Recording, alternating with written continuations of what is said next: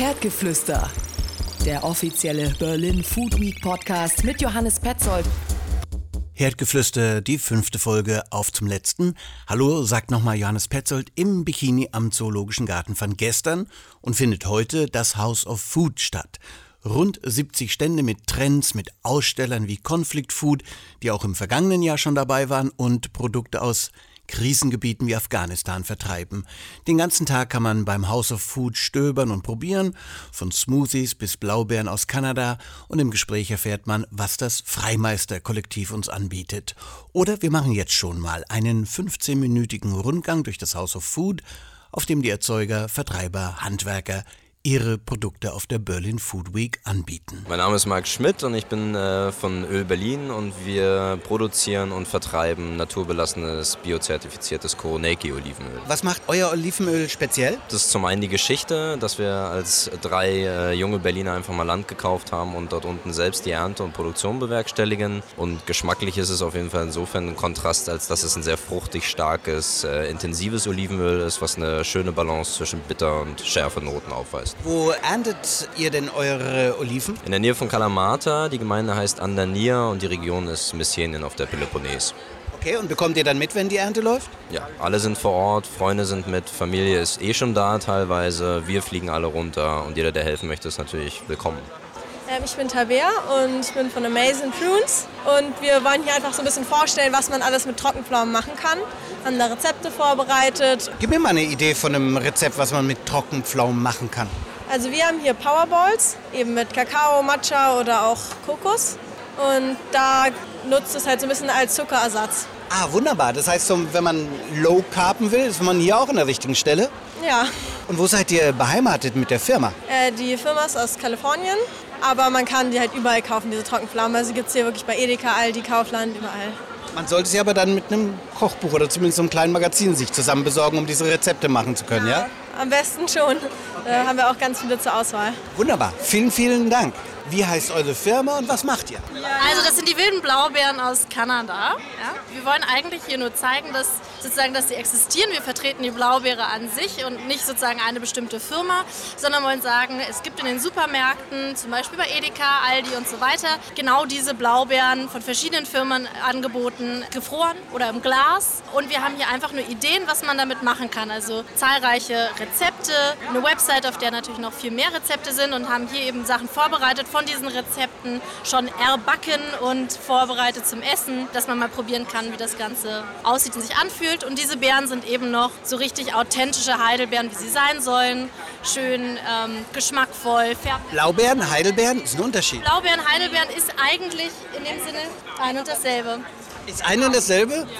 Und was ist mit äh, Blueberries und Huckleberries? Mal, das ist auch dasselbe am Ende.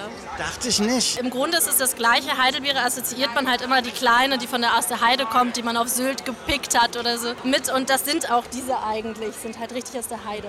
In Deutschland hat sich der Begriff Heidelbeere eben mehr durchgesetzt. Äh, wir sind hier von der Blue, Wild Blueberry Association und wir sprechen eben von Blueberries. Und die Übersetzung im Deutschen ist halt die Heidelbeere. Willst du mir sagen, dass Huckleberry Finn eigentlich Blueberry Finn ist? Natürlich. Aber wenn jetzt allgemein die Heidelbeere aus Kanada vertretet, wie erkenne ich die denn im Laden? Da steht dann auch wirklich kanadische Wildblaubeere. Vor allem ist es wichtig, dass, oder Heidelbeere, hier in Deutschland Heidelbeere. Also es ist dann als wild und kanadisch gekennzeichnet. Und es geht nicht um die Marke, die dabei, die das verkauft. Dann warum macht ihr das dann? So aus äh, guten Stücken macht man es ja. nicht einfach. Also äh, bezahlt euch Trudeau selber oder wie funktioniert das? Wir arbeiten für die Wild Blueberry Association. Das ist sozusagen ein Verband der Blaubeer, also der Blaubeerproduzenten. Also sie werden ja nicht angebaut, weil sie wild, selber wild wachsen. Und für die arbeiten wir und äh, das ist aber ein Non-Profit-Institut äh, sozusagen. Mein Name ist Theo, Theo Lichthardt und äh, wir sind vom Freimeisterkollektiv, ein Netzwerk von ausgezeichneten Kleinbrennern aus dem ganzen deutschsprachigen Raum, beziehungsweise jetzt demnächst auch schon äh, aus Oaxaca, Mexiko. Und wir bringen die besten Brenner zusammen, entwickeln mit denen gemeinsam Produkte, binden da auch sehr stark die Gastronomie ein. Viele Barkeepers sind involviert in den Entwicklungsprozessen der Spirituosen. Ihr veranstaltet auch das jährliche Spirit Festival. Wird es das wieder geben im nächsten Jahr? Ja, ich bin also sozusagen gleichzeitig auch äh, Veranstalter und Gründer vom Craft Spirits Festival Distille Berlin. Äh, aus dem heraus ist auch das Freimeister-Kollektiv ein bisschen ent, äh, entsprungen, weil dadurch natürlich die Kontakte zur Brennerszene sehr äh, lebendig sind. Und natürlich gibt es das nächstes Jahr wieder. Es geht in die achte Runde am 2. und 3. März 2018. Freimeister-Kollektiv klingt so ein bisschen wie sozialistisches Rebellentum. Ihr seid nicht äh, gerade für den Mainstream, sondern fördert die kleineren Brennereien. So ist es. Also wir arbeiten ausschließlich mit kleinen, unabhängigen Produzenten. Jede Brennerei ähm, haben wir auch besucht. Jeden Brenner kennen wir persönlich, beziehungsweise unsere Kunden kennen den Brenner mehr oder weniger auch persönlich, weil auf der Flasche ist immer das Gesicht zu sehen. Immer der Name steht auf der Flasche von dem Brenner, von der Person, die tatsächlich das Produkt gemacht hat, die tatsächlich an der Brennblase stand. Freimeister selber ist eigentlich ein sehr alter Name, ein Begriff, der aus dem Spätmittelalter kommt und das waren so ein bisschen die Vorgänger der Künstler. Und zwar waren das eben herausragende Meister, die eben der Zunftzwang entbunden wurden ähm, und die eben als freie Meister äh, arbeiten durften, ohne den Zunftzwängen zu unterliegen. Mich würde noch interessieren, weil man dann immer denkt, sowas gibt es ja vielleicht gar nicht mehr. Es gibt auch spannende Brennereien um Berlin, in Berlin und um Berlin herum. Kannst du ein paar Namen nennen? In Berlin äh, gibt es äh, natürlich einige, die ähm, produzieren. In Berlin gibt es eigentlich mehr so eine Likörtradition. Also da wird nicht äh, unbedingt Alkohol erzeugt, also keine Brennereien, sondern Destillerien. Da wird Alkohol veredelt. Gilka Bötzo war so ein Name von früher. Persikosaure und so, ne? Ja, genau. Persikosaure war natürlich ein Produkt, das sehr beliebt war, das auch äh, Mampe äh, in der neuen Manufaktur wieder auferlegt, äh, aufgelegt hat. Eine herausragende äh, Spirituosenmanufaktur ist die preußische Spirituosenmanufaktur in Wedding. Mit denen gemeinsam haben wir auch unseren Rhabarberlikör entwickelt. Nicht ganz so weit äh, von Berlin ist ähm, entfernt ist äh, die Gutsbrennerei Zinzo in Mecklenburg-Vorpommern. Thomas Neubert hat für uns einen Gin gemacht und einen Amaro. Der Kaffee für unsere Kaffeespirituosen wird äh, von Ralf Rüller, The Barn, äh, geröstet. Also wir arbeiten auch mit vielen Manufakturen, Herstellern hier in Berlin. Christopher O'Connor, wir sind Candide Schokoladen. Wir machen einen Cold Brew Kakao und Pralinen. Was unterscheidet eure Pralinen von anderen Schokopralinen? In erster Stelle ist, dass sie sehr frisch sind. Sie sind auch nicht besonders haltbar. Also wir achten darauf, dass sie frisch produziert sind, frisch konsumiert werden. Wir benutzen ausschließlich Produkte von Original Beans. Die sind also fair, nachhaltig und super geschmackvoll.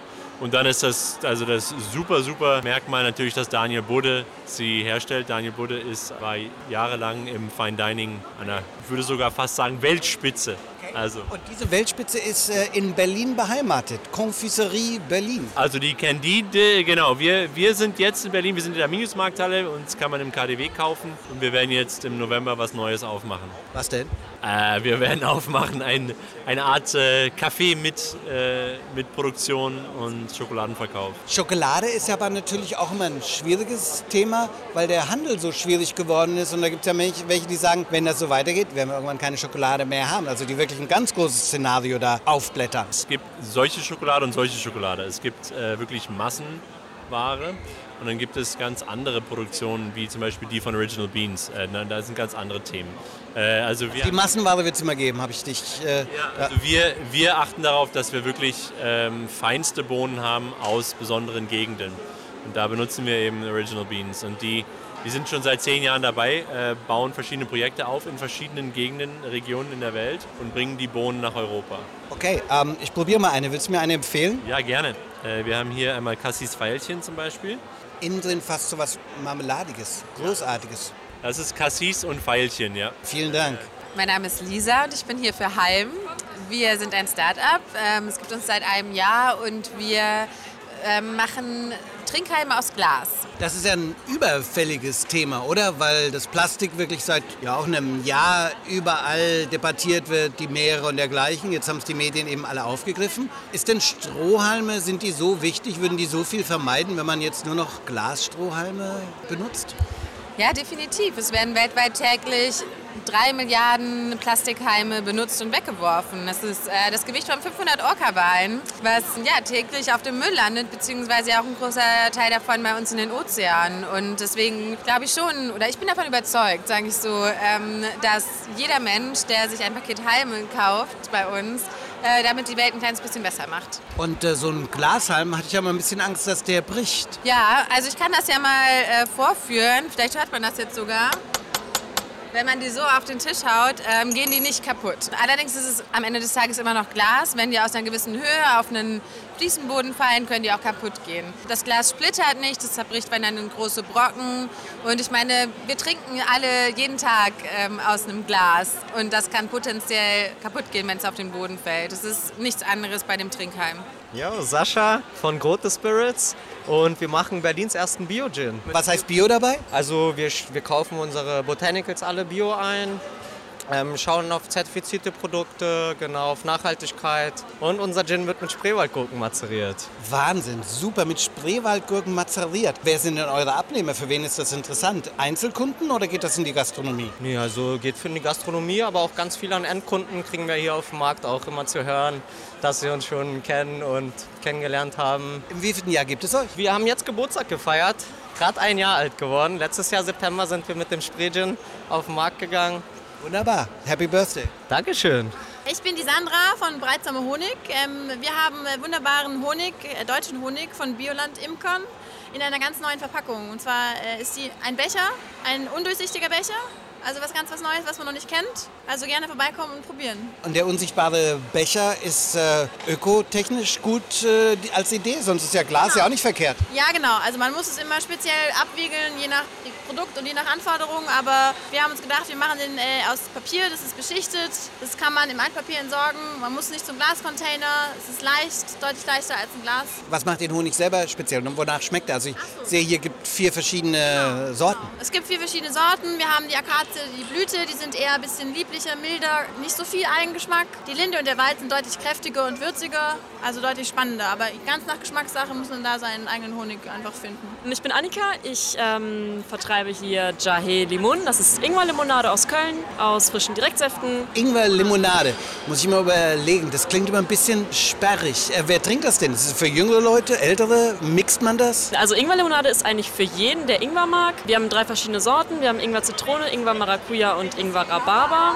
Die Ingwer-Zitrone ist sehr scharf, also wenn man ein äh, starker Ingwer-Fan ist, dann mag man die am liebsten. Die kann man auch wunderbar mischen, zum Beispiel mit äh, Gin für einen Longdrink. Gin ist schon mal eine super Idee. Ich nehme trotzdem einen Ingwer Maracuja. Ja, also ich bin Tim. Ähm, meine Firma ist Deals Cocktails, mache ich zusammen mit einem Kumpel ähm, und wir vertreiben Premix Cocktails. Also völlig fertig. Ihr müsst damit nichts mehr machen. Sie einfach aus der Flasche über ein bisschen Eis oder aus dem Kühlschrank und seid komplett fertig. Müsst nichts mehr selber machen. Mit Umdrehung. Mit Umdrehung, richtig. Also ein paar klassische Varianten, ein paar eigene Kreationen, ein bisschen was Fruchtiges, was Süßes, was Bitteres, was äh, Exotischeres. Für fast jeden was dabei. Wie kommt man denn auf die Idee, dann einfach mit dem Kumpel sitzt man zusammen und trinkt ein paar Cocktails und denkt sich dann, oh, wir können doch eine kleine Firma. Ist das so entstanden? Zum Teil auch das, ja. Also seitdem wir volljährig sind, haben wir angefangen mit Alkohol zu experimentieren und dann eben auch äh, Cocktails. Und dann ist halt das Ding, wenn man auf eine Party eingeladen ist und Cocktails trinken will, dann muss man entweder selber fünf Flaschen mitbringen oder wenn man selber die Party schmeißt, hat man am nächsten Tag fünf angefangene Flaschen rumstehen. Und da ist das jetzt quasi die Lösung dafür. Und ich merke mir den Satz, seit ich volljährig bin, habe ich angefangen mit Alkohol zu experimentieren. Ich glaube, der lateinische Ausdruck ist dafür Euphemismus.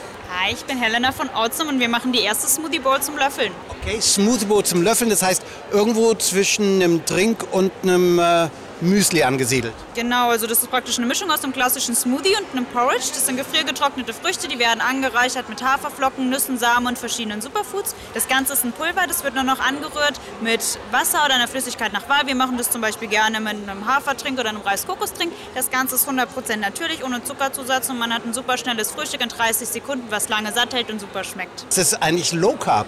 Low Carb ist es nicht. Wir haben relativ viele... Medium Carb? Medium Carb eher auch nicht, weil wir haben relativ viele Kalorien, die die eben von den Früchten kommen und von den Haferflocken. Also wir sind eher so ganz in der High-Carb-Geschichte angesiedelt, aber wir haben keine Zuckerzusätze oder sonst irgendwelche Zusätze. Also es sind gute Kohlenhydrate, mit denen man sich auch gerne anfreundet. Ich bin der Dario vom Dörrwerk und ähm, seit letztem Jahr haben wir noch ein paar Produkte dazu bekommen, so zum Beispiel die Apfelchips, die mit Zimt gewürzt sind. Die sind auf eine spezielle Art und Weise gemacht, sodass sie halt nicht wie Trockenobst so ein bisschen matschig sind. Die sind sehr knusprig, also richtig crunchy. Ähm, nach wie vor nichts frittiert, kein Öl oder Fett oder sowas dran. Dann haben wir noch die Tomatenchips, die sind mittlerweile äh, heißt biozertifiziert. Das ist nach wie vor ein Snack vor allem. Auf welcher Basis? Also das sind Früchte, die getrocknet werden und, und quasi ausgerollt? Nee, das ein, sind Früchte, die zu Fruchtpüree verarbeitet werden. Und dann wird dieses Fruchtpüree äh, aufgestrichen und dann gedörrt, heißt über eine Warmlufttrocknung getrocknet, über lange Zeit schonend, sodass dann ein ganz dünnes Papier quasi entsteht, knusprig, nahezu durchsichtig, aber 100% Frucht. Aus 400 Gramm Frucht wird ungefähr die Packung von 40 Gramm. Ich bin Zoe von Inyo und wir vertreiben hier zwei Limonaden, einmal Heu und einmal Flash. Flash, ein Wachmacher ohne Koffein oder Taurin und Guarana. Das heißt, mein Sohn mit 13 Jahren könnte Flash trinken? Er könnte Flash auf jeden Fall trinken, ja. Und Heu, warum so Heu-Limonade? Heu stammt von den Blumenwiesen der Rhön, ist also tatsächlich aus Heu, Hopfen, Quitte und Schlehe hergestellt und schmeckt nach Blumenwiese. Inju und Flash ist in Berlin zu finden und zwar in der Linienstraße 139, wo in einem Monat auch ein Flagship Store eröffnet wird. Äh, mein Name ist Ismail Anyay, äh, ich komme von der Firma Made with Loof und wir bieten Produkte aus äh, Lupinenpflanze an. Was ist das für ein Produkt genau? Ähm, das ist so ein Joghurttrink? Wir haben mehrere, Palette, äh, mehrere Produkte. Ähm, einmal die ganze Mo-Pro-Palette quasi. Wir haben Joghurt, wir haben Eis, wir haben äh, Frischkäse, alles als Milchersatz natürlich. Mein Favorit ist unser Joghurt, beziehungsweise unsere Joghurt-Alternative, die wir Lugort nennen, mm, und zwar Heidelbeere. Ist das vegan, wenn das Lupin das ist? Äh, ja, vegan. Es ist, äh, dient als Soja-Alternative. Noch einmal und jetzt läuft es. Bitte den Namen und die Firma und was ihr macht. Hallo, ich bin Thomas von Champagne Therapie und ich bin Importeur und Verkäufer von äh, Winzer Champagner. Das Ganze heißt äh, Champagne Therapy. Äh, warum Therapie? Therapie ist, äh, wir denken, alle, sind, alle kann ein äh, Glas Champagner trinken äh, jeden Tag. Das ist unsere Therapie. Ich importiere alle meine Champagner direkt von unabhängigen kleinen Winzern und alle die drei großen Regionen in Champagne, Valle de Marne, äh, Montage Rams und Côte de Blanc. Mein Name ist Salem und ich bin Mitgründer von Conflict Food. Conflict Food reist in Kriegs- und Konfliktgebiete und baut Handelsbeziehungen auf zu Bauern und Agrarkollektiven. Ihr macht das jetzt äh, schon einige Zeit. Ihr wart auch letztes Jahr mit dabei. Was hat sich seitdem getan? Wo wart ihr unterwegs? Genau, also es hat angefangen mit Afghanistan. Da haben wir ein Frauenkollektiv besucht, das vorher Opium Opium angebaut hat und jetzt Safran. Dann waren wir in Palästina und jetzt äh, letztes Jahr im, waren wir in Myanmar und dort haben wir Tee entdeckt. Aber wir kommen auch ganz frisch aus Afghanistan wieder und haben ein weiteres Produkt aus Afghanistan, Papiermandeln. Papiermandeln. Und wenn man nicht genau weiß, was das ist, ist, glaube ich, eine eurer Stärken auch, dass ihr sehr viel ums Produkt herum zeigt, erklärt, visuell zum Lesen. Ne? Richtig. Also einerseits wollen wir Strukturen in den Herkunftsländern stärken durch den Handel, aber hier gibt es Zeitungen, äh, Infokarten, Rezeptkarten, alles mit dabei dabei, wir machen Veranstaltungen, Symposien, Konferenzen, damit man hier ein bisschen mehr erfährt über die Länder, die oft nur mit Krieg und Terror in Verbindung gebracht werden. Konflikt Food, Freimeisterkollektiv, Porzellan, Espress Magazin und viele mehr. Alle haben sich an diesem Wochenende im House of Food im Bikini eingerichtet, um ihre Produkte vorzustellen. Und wenn man da im Erdgeschoss vom Bikini an diesen Ständen vorbeischlendert, kommt man an dem Riesenfenster vorbei mit Blick auf den Zoo. Das Affenfenster eben mit guter Aussicht auf die Affen.